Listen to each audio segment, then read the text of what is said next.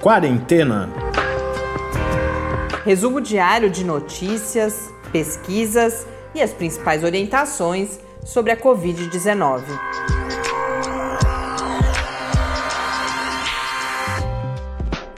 Quarentena, dia 129.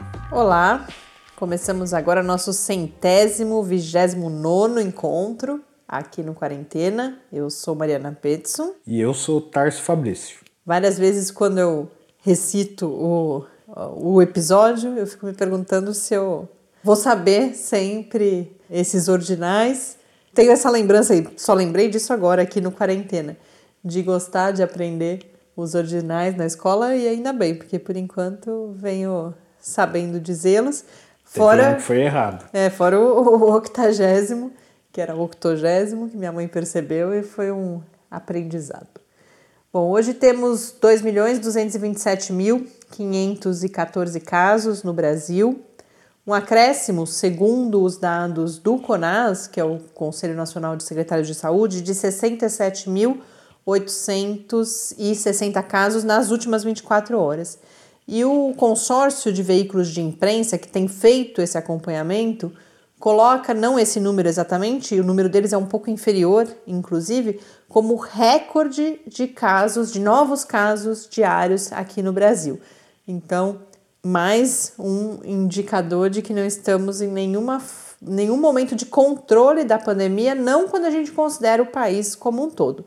Talvez, como a gente vem dizendo, em algumas cidades estejamos nos aproximando, mas não de um controle também. O máximo que a gente tem, fora talvez Manaus, mas o que a gente tem é, são patamares muito elevados de estabilização, no caso de São Paulo, por exemplo, mas um patamar muitíssimo alto, com altíssimo número de mortes diárias, e esse número para o país nos mostra aquela variação, falávamos já várias vezes, de um, uma heterogeneidade entre os diferentes estados. Então, a gente tem, por exemplo, no sul do país, uma situação que ainda é muito grave e no restante, muito grave em termos de crescimento, e no restante do país esse platô muito alto que nos leva, então, no caso do consórcio de imprensa, então, retomando, no CONAS nós temos 67.860 novos casos.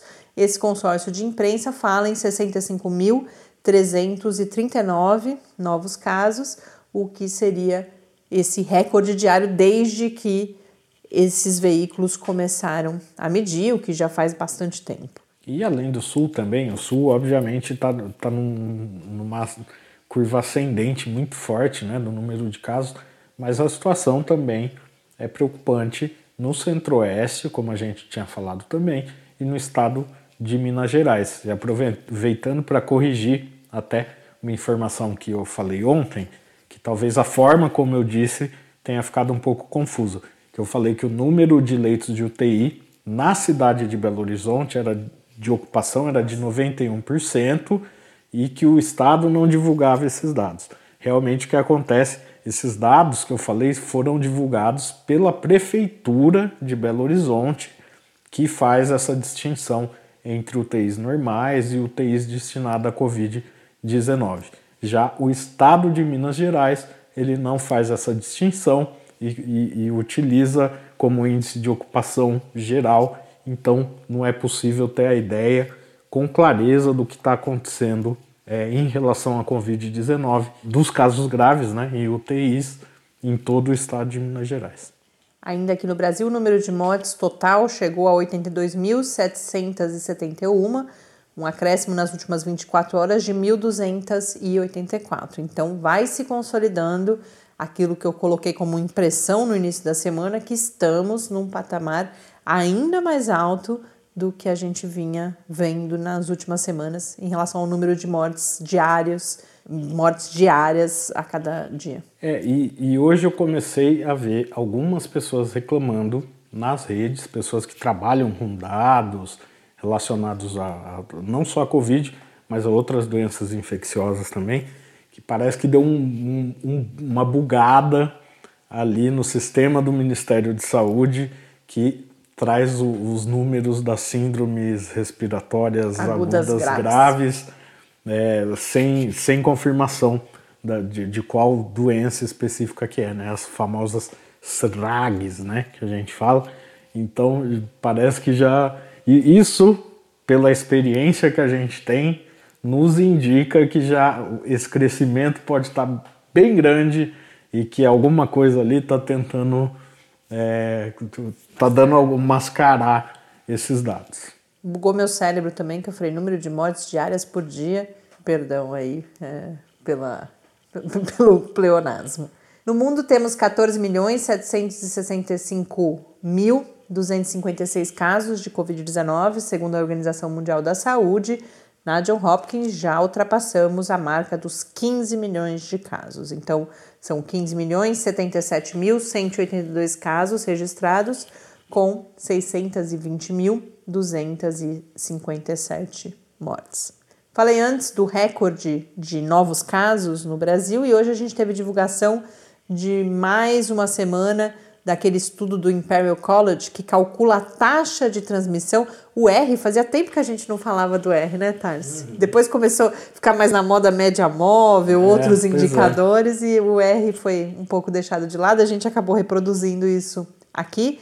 Mas o Imperial College, que é a instituição de pesquisa do Reino Unido, que calcula vários indicadores aí, um, e dos modela, centros né? Não mais... Não só calcula, é, mas faz uma modelagem, é, prevê então, o futuro, né? É, uma tentativa de prever quadros futuros. Eles semanalmente divulgam esse R para os diferentes países em que a pandemia ainda é considerada em crescimento e mais uma vez o Brasil se encontra com um R acima de 1, o que significa que a pandemia continua crescendo. O número dessa semana foi de 1,01, que é mais baixo do que a gente teve há duas semanas, se eu não me engano, 1,11, depois 1,03 e agora estamos em 1,01, mas ainda um número acima de 1.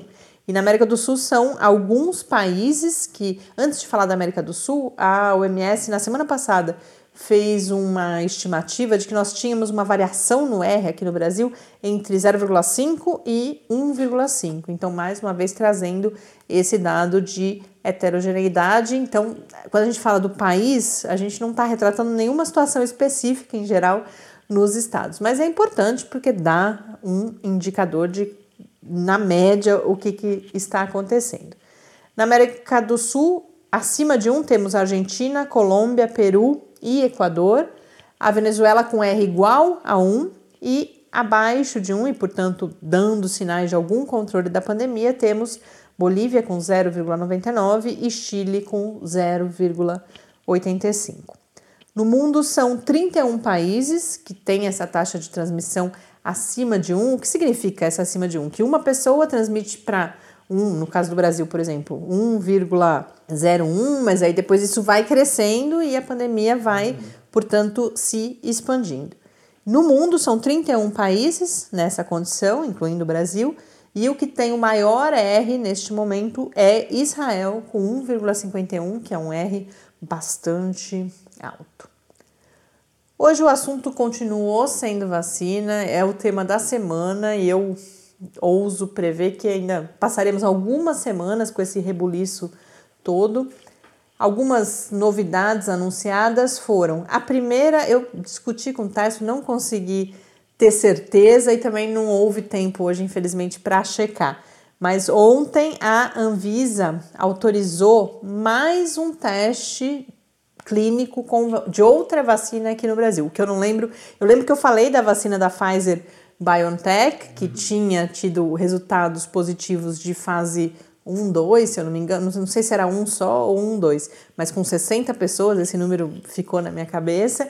E agora, essa vacina da Pfizer BioNTech, a Pfizer é dos Estados Unidos, a BioNTech é uma companhia de biotecnologia alemã, e a Anvisa autorizou o início dos testes aqui no Brasil. Essa segunda parte que eu não lembro se eu já tinha conversado com vocês ou não. É, da, da, o fato da Anvisa autorizar é uma novidade. O que a gente acha, ficou como impressão de já ter comentado, que é que testes. haveria esse teste, que a Pfizer queria fazer esses testes aqui no Brasil. Mas agora temos essa autorização. A previsão é que esses testes sejam iniciados em agosto. São 29 mil pessoas voluntárias que devem participar. Mas hoje a gente também teve um outro anúncio em relação à vacina da Pfizer BioNTech, é que os Estados Unidos já está fechando um acordo de aquisição de 100 milhões de doses E a estimativa da Pfizer BioNTech é que ela conseguiria até o fim do ano produzir 100 milhões de doses. Então, isso. Mas há uma série de dúvidas, as matérias que falam sobre isso. O Reino Unido também já anunciou, se não me engano, a reserva de 20 ou 30 milhões de doses.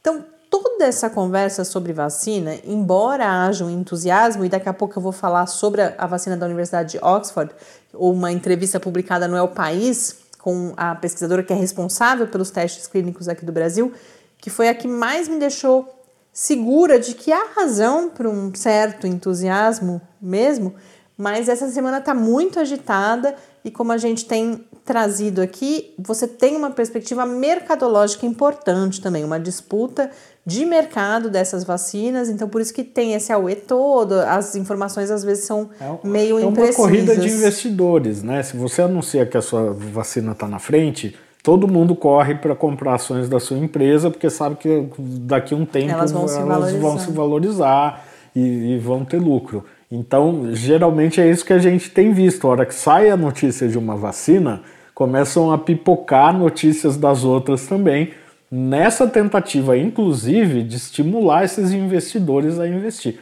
O que para algumas investidores a investir. Hoje a gente está é, é, é. meio O que para algumas dessas, dessas vacinas e dessas iniciativas faz sentido.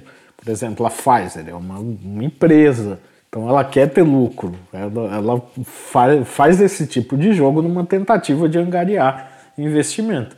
Tem outras iniciativas que não, tem, tem um peso estatal muito forte mas que também não podem é, desprezar, tá, né? Mas esses exato, são os casos exato. da China e a China está na briga exato. também, né? Não, exatamente. Embora tenha um peso estatal muito grande, sabe que podem lucrar também com essa história. É, e outras disputas geopolíticas também, sem dúvida, entram nessa conta. Mas Hoje eu quero destacar então essa matéria do El País, essa entrevista com a Liv Yinvex, que é a epidemiologista da Universidade Federal de São Paulo, a Unifesp. Lembrando que a, essa vacina da Universidade de Oxford, que é uma parceria da Universidade de Oxford com a AstraZeneca, que é uma companhia também farmacêutica, ela tem duas iniciativas diferentes aqui no Brasil. Nós temos um teste clínico sendo liderado pela Universidade Federal de São Paulo e um acordo de mercado entre o ou de compra, de transferência de tecnologia entre o governo brasileiro através da Fiocruz e a AstraZeneca. A Liv Invex é pesquisadora da Unifesp, coordena esses testes clínicos e nessa entrevista ao El País, primeiro me pareceu a que trouxe mais informações sobre eh, principalmente esses últimos resultados publicados no periódico The Lancet na última segunda-feira. Mas também me deu uma certa confiança de que não é, embora ela, ela apresente extrema cautela em falar em alguma conclusão ainda neste ano, a fala dela me deu a impressão de que também não é completamente fora do horizonte nós termos um, uma definição ainda esse ano. Certamente não doses suficientes para vacinar toda a população brasileira, mas ela me pareceu uma, mais sensata e mesmo assim demonstrando algum entusiasmo. Eu destaco aqui as principais falas uh, dela, ela se mostra animada ao comentar esses resultados, lembrando que os resultados publicados na segunda-feira foram os resultados de fase 1, 2. Nós estamos agora na fase 3, as, a, o estudo que está sendo realizado aqui no Brasil, com 5 mil pessoas, é o estudo de fase 3. E na segunda-feira nós tivemos a publicação dos resultados de fase 1, 2. O que, que ela destaca desses resultados? Que a vacina, além de segura, demonstrou ser muito imunogênica, no sentido de que apareceu a produção tanto de anticorpos específicos contra o SARS-CoV-2, quanto a respostas o em relação às células T, T, que é um outro tipo de resposta imune importante. Cada vez mais as pesquisas têm mostrado que talvez seja a resposta mais importante uhum. na defesa contra o SARS-CoV-2. Outra coisa que ela disse interessante é que não se espera uma necessidade de produção, por exemplo, de novas vacinas anualmente, como é o caso da gripe uhum. comum, porque o vírus não tem demonstrado uma mutação tal qual o do influenza. Mas o que ainda não se sabe é de quanto em quanto tempo e se seria necessária mais de uma etapa de vacinação. Ou seja, aquelas doses reforço, né, que, se, que, que a gente habitualmente falava sobre vacina, como do sarampo, de tétano, que de tempos em tempos você febre tem que tomar amarela, novamente. Né? A de febre amarela, que hoje em dia já não existe mais essa necessidade. É, mas né? durante muito mas tempo. Mas que durante né? muito tempo existia. E por quê? Porque nós não, a resposta é justamente que nós ainda não temos, tanto pelo conhecimento imunológico da doença, que a gente tem falado aqui, que agora deu uma acalmada nos últimos dias, né? Pelo menos deu uma acalmada na mídia, nos estudos certamente continuam sendo publicados. Mas uh, ainda não se tem a resposta, e é essa resposta que vem do estudo de fase 3, que é se essa resposta, que já foi constatada, se ela é capaz de proteger contra uma nova infecção e por quanto tempo. Então ainda falta isso, mas mesmo assim, lendo a entrevista, ela me pareceu bastante confiante. Esse estudo de fase 3, ele prevê 50 mil pessoas em todo o mundo, das quais 5 mil aqui no Brasil, e ela não ela vai comentar algumas afirmações de que a vacina poderia estar licenciada no país até o fim do ano, e ela, embora, repito, ela é extremamente cautelosa, o que ela diz o tempo inteiro é que ainda não é possível afirmar, mas ela também não descarta essa possibilidade na entrevista. E uma última informação que eu achei relevante é que ela coloca a possibilidade de que, se tudo der certo, o Brasil teria a capacidade não só de vacinar a sua população, mas eventualmente, inclusive, de produzir vacina para outros países. Recomendo então essa leitura, essa é uma das notícias que a gente compartilha lá no nosso site do Lab, no Quarentena News, em www.lab, com i no final, barra Quarentena News.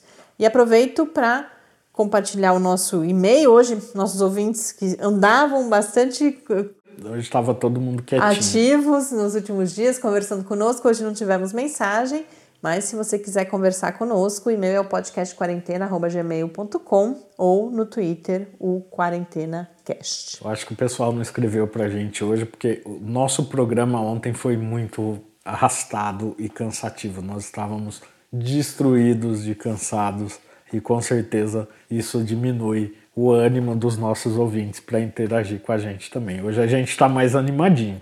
Ah, com certeza, digam pra gente se é isso mesmo, tá? Está tão certo. Bom, eu agora, a gente, eu falei que o quadro do professor Bernardino agora ia ser de sexta, aí foi na quinta, hoje eu vou chamar ele de quarta. A gente, em geral, vai trazer na quinta, mas como eu já gravei hoje e é uma informação que a gente decidiu o tema porque muitas pessoas têm escrito para a gente bastante preocupadas com esse assunto, eu falei, bom, já fiz a entrevista, já temos as informações, as informações, então vamos divulgar. Várias pessoas se mostraram preocupadas com esses anúncios de retorno das aulas. Aqui no estado de São Paulo se falou num retorno em setembro. Muitos pais, mães, cuidadores de crianças entraram em contato. Então, o tema dessa minha conversa com o professor Bernardino hoje é justamente esse cenário de anúncio de uma possível volta das atividades escolares e quais as preocupações e cuidados que os pais podem ter com essas crianças e também quais são as evidências. Voltei a falar da questão da, do papel das crianças na transmissão, do agravamento ou não agravamento dos quadros, e a gente faz um panorama desse conhecimento existente sobre a Covid-19 em crianças. Então vamos acompanhar a minha conversa com o professor Bernardino. Perguntas e respostas sobre a Covid-19. Professor Bernardino, a gente teve alguns anúncios e fala-se em uma possível volta às aulas já em setembro, em diferentes níveis de ensino. Isso gera uma grande ansiedade. A gente tem recebido muitos comentários, questões de pais, mães e cuidadores de crianças em geral, em dúvidas sobre isso. Então, para começar, queria pedir que falasse se nesse momento, com os dados que a gente tem da pandemia, faz algum sentido a gente já ter alguma previsão de retorno às atividades presenciais nas escolas em setembro? Olha, considerando que a curva epidêmica está ainda em ascensão, principalmente no interior do estado de São Paulo e outros lugares do país, e que nos lugares onde a curva parece fazer um platô, é um platô de alta morbidade, alta mortalidade, é muito arriscado ainda pensar em fazer as crianças voltarem às aulas agora nesse segundo semestre é, não só pela movimentação das crianças nas escolas, mas quando a criança volta para a escola, movimenta toda a sociedade. É van escolar, é ônibus, é, aumenta a circulação de pessoas. Então, neste momento agora, o retorno às aulas é temerário. Pela condição epidemiológica que nós ainda nos encontramos, é prudente que ainda não pensemos em retorno às aulas, mas que comecemos a pensar em que estratégias nós precisaremos adotar para quando for possível o retorno às aulas, porque a maioria das nossas escolas não tem infraestrutura para poder receber os alunos com segurança em relação a essa questão do distanciamento social, principalmente, é, de modo que agora não é momento de falar em voltar às aulas, mas é momento de começar a pensar no futuro, quando as aulas puderem voltar, qual será a nossa estratégia para que a gente não seja pego de surpresa num determinado momento em que a curva começar a cair e aí não ter nada planejado. Mas realmente, retornar às aulas neste momento agora é muito temerário para o aumento da transmissão da Covid na comunidade. E quando você fala nessas estratégias, pode exemplificar que tipo de ações a gente pode pensar, que tipos de medidas a gente pode pensar para que quando esse momento chegar, ele aconteça de uma forma mais segura? Olha, nós precisamos fazer capacitações dos professores para lidar com a situação da Covid. Nós precisamos é, alterar a estrutura arquitetônica e fluxos nas escolas para garantir ventilação adequada e distanciamento social. Nós vamos ter que pensar estratégias de como cuidar de crianças muito pequenas em relação à questão da higiene pessoal, que é uma coisa complicada, principalmente em creche. Nós vamos ter que pensar em estratégias de flexibilizar de acordo com o risco que a atividade oferece, o risco que o ambiente oferece e o risco que as pessoas correm biologicamente. Né? Então, ao invés de eu, de eu sair flexibilizando, ah, vamos flexibilizar 30% dos alunos, alternando aulas, quer dizer, na verdade, talvez fosse mais interessante eu avaliar o seguinte: essa atividade educacional aqui, neste lugar, ela oferece qual grau de risco? Porque se o risco dela for grande, então a gente deixa ela para começar depois, numa outra etapa da flexibilização.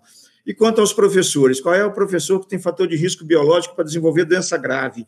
Esse professor vai começar na primeira etapa ou nós vamos deixar ele para uma etapa mais seguinte?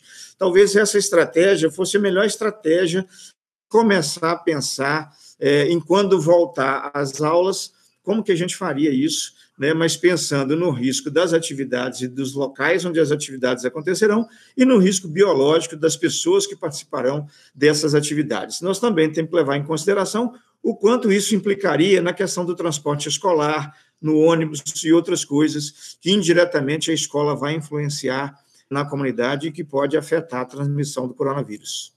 Verdade, a gente recebe questões muito diretas de mães, pais, outros cuidadores de crianças, diante desse anúncio de setembro, de que, caso isso se concretize, o que fazer com os seus filhos? Pessoas com Olha, medo, digamos, claro, né? É, digamos que, que volte às aulas nessas condições de risco agora. É, o que fazer com as crianças? Tentar o máximo de que as atividades sejam remotas. Radicalizar o processo educativo e de cuidado das crianças em relação à higiene pessoal. Aquelas crianças que puderem usar máscara, usar máscara sistematicamente. É, e estabelecer estratégias né, nas escolas de distanciamento social. Agora, olha, é, flexibilizar neste momento em que a curva epidêmica é ascendente, praticamente nos tira todas as outras possibilidades de proteção. Então, assim, por mais que a gente fale assim, não, se de tudo flexibilizar, o que é que faz? Sobra muito pouco para fazer. Então, acho que o ideal é não flexibilizar mesmo neste momento. Falando do que já se sabe em termos uh, da participação das crianças na pandemia e de como elas são afetadas, primeiro eu queria saber se como está o conhecimento sobre o que a Covid-19 provoca nas crianças?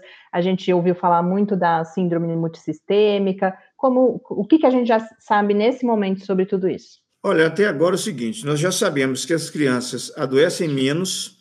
É, quando adoecem, a doença é menos grave e os sintomas nem sempre são tão característicos assim, mas pode acontecer em casos mais raros é, essa síndrome multissistêmica que é um quadro muito grave. Esse quadro ele é caracterizado por uma febre persistente, é, falta de ar né, e falência dos órgãos, falência do coração, falência de outros órgãos, é, que a gente chama de síndrome de choque, né, a pressão cai muito.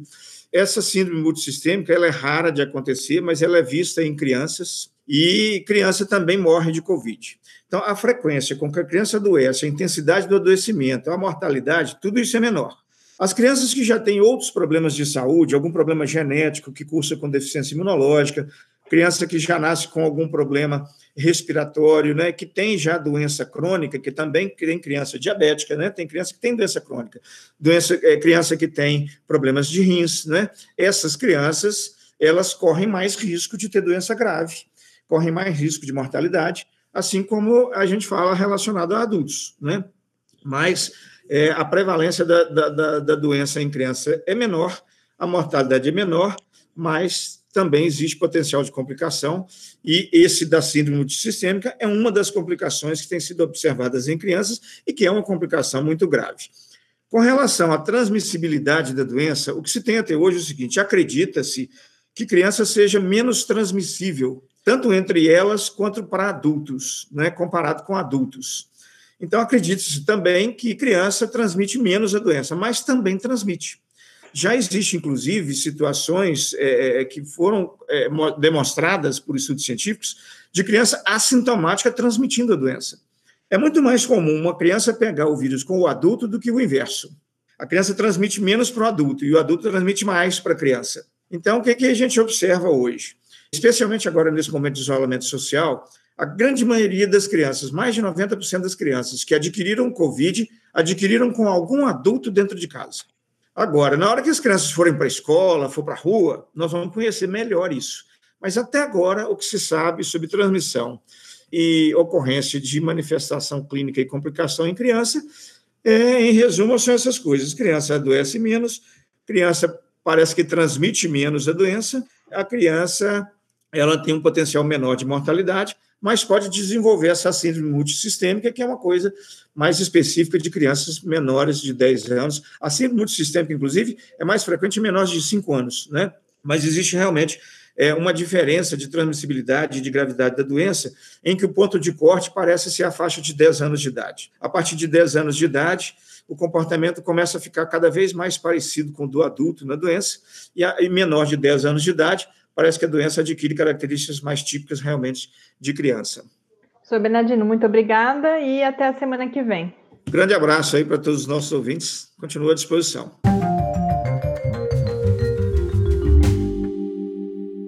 De volta aqui no Quarentena. Claro que a gente não traz as respostas categóricas que a gente percebe que muitas pessoas gostariam.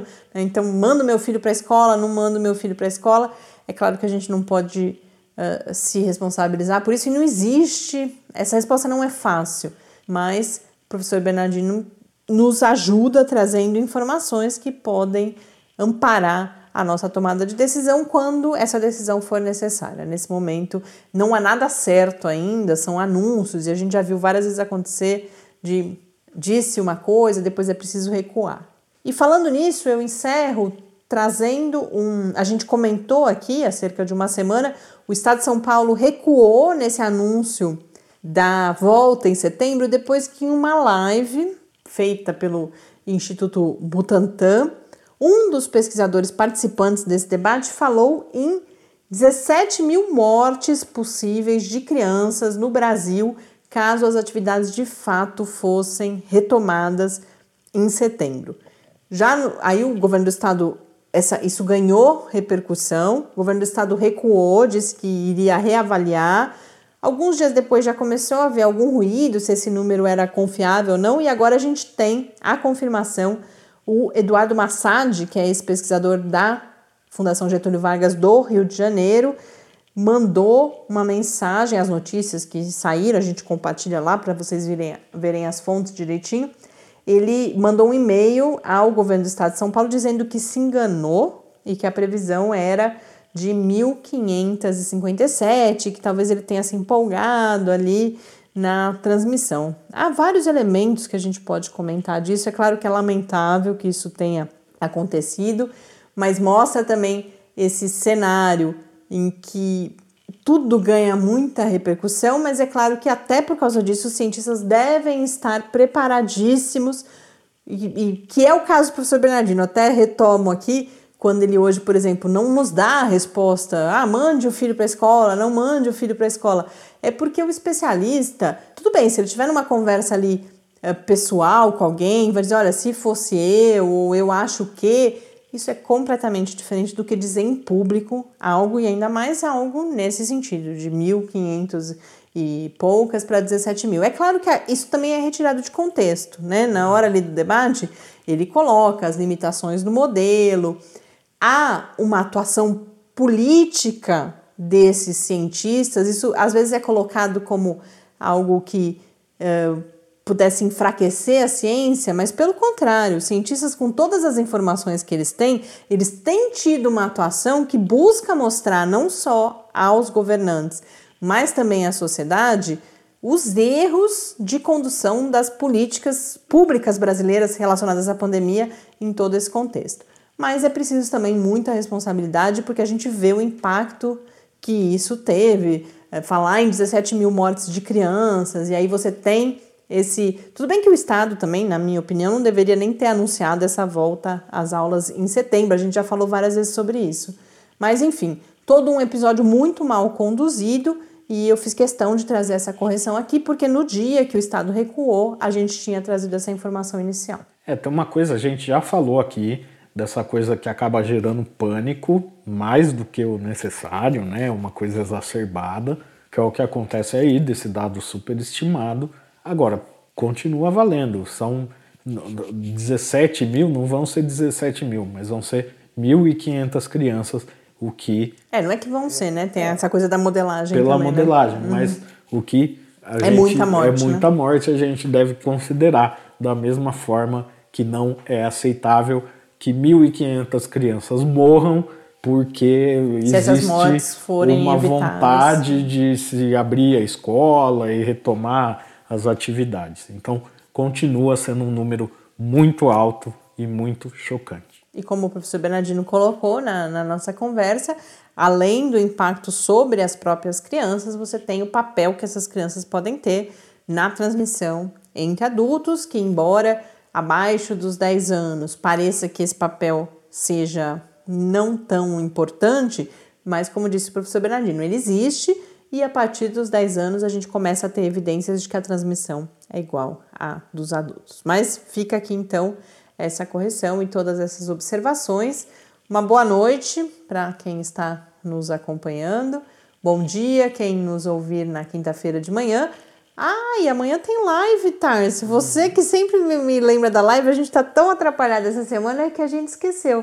Aí talvez um pouco tarde demais, algumas pessoas quando. Não, mas dá tempo. Ouvirem... Mesmo quem ouve de manhã dá tempo de, de, de, acompanhar a live. Amanhã. E essa live também a gente tá divulgando atrasada porque ela demorou um pouco pra gente conseguir fechar. Mas amanhã a gente conversa sobre algo que já desde o início da pandemia nós temos um parceiro do Lab aqui do Quarentena que a gente já falou. O professor Davi Sperling já deu entrevista ao Quarentena, inclusive. A gente fala amanhã sobre território, mapas, redes e como isso tudo tem sido mobilizado no enfrentamento à Covid-19. Como eu disse, o professor Davi Sperling é professor, é amigo nosso, professor aqui do Instituto de Arquitetura e Urbanismo da Universidade de São Paulo, em São Carlos. Ele lidera, junto com o seu grupo de pesquisa, que é o Núcleo de Espacialidades Contemporâneas, uma iniciativa que se chama Plataforma Colab, que criou um mapa de iniciativas. A gente vem falando aqui né, das iniciativas de organização da sociedade civil, de solidariedade. E isso foi organizado num mapa. Quem precisa de algo, quem pode contribuir com algo. Esta é a plataforma Colab. Então a gente conversa nessa live de amanhã com o professor Davi Sperling e também com o Sérgio Amadeu, que é um sociólogo bastante conhecido, principalmente pela sua atuação na área das, de comunicação, tecnologias, internet, privacidade, ele que é hoje professor da Universidade Federal do ABC e coordena uma outra iniciativa parecida com a Colab, que é o Mapa Colaborativo. Só que o Mapa Colaborativo, da qual inclusive a Colab faz parte, é uma iniciativa semelhante para todo o Brasil. Então já são mais de mil iniciativas, não lembro o número exato, cadastradas ali, justamente também com esse intuito de dar visibilidade a essas diferentes ações, colocá-las em contato e, como está lá no site do Mapa Colaborativo, também fazer um registro histórico dessa mobilização da sociedade no enfrentamento à Covid-19. Amanhã a gente conhece melhor essas iniciativas, tenta entender o potencial dessa espacialização, de você colocar num mapa, por que fazer isso, por que, que é isso é importante. Então a gente conversa com Sérgio Amadeu, com Davi Spelling e com seis ou cinco outros pesquisadores do grupo do Davi aqui na USP sobre todas essas questões. Então, amanhã, 10 e meia da manhã, quinta-feira, se você estiver nos ouvindo na quinta de manhã, a gente espera que ainda dê tempo, 10 e meia da manhã, no Facebook do Lab UFSCar ou no canal Clique Ciência no YouTube, a gente acompanha mais essa live do projeto Quarentena ao Vivo. Agora sim, boa noite, bom descanso, bom dia, até daqui a pouco para quem nos ouve na quinta de manhã e até amanhã em mais um Quarentena. Até amanhã e fique em casa. Quarentena é uma realização do Laboratório Aberto de Interatividade para a Disseminação do Conhecimento Científico e Tecnológico da Universidade Federal de São Carlos, o LAB da UFSCar, do Centro de Desenvolvimento de Materiais Funcionais, CDMF, e do Centro de Inovação em Novas Energias, o CINE. Pauta, produção e apresentação, Mariana Pezzo e Tárcio Fabrício. Arte e design de Henrique Mateus. Desenvolvimento web, Eduardo Martins. Edição de áudio, Lucas Stefanuto. Apoio Fundação de Amparo à Pesquisa do Estado de São Paulo.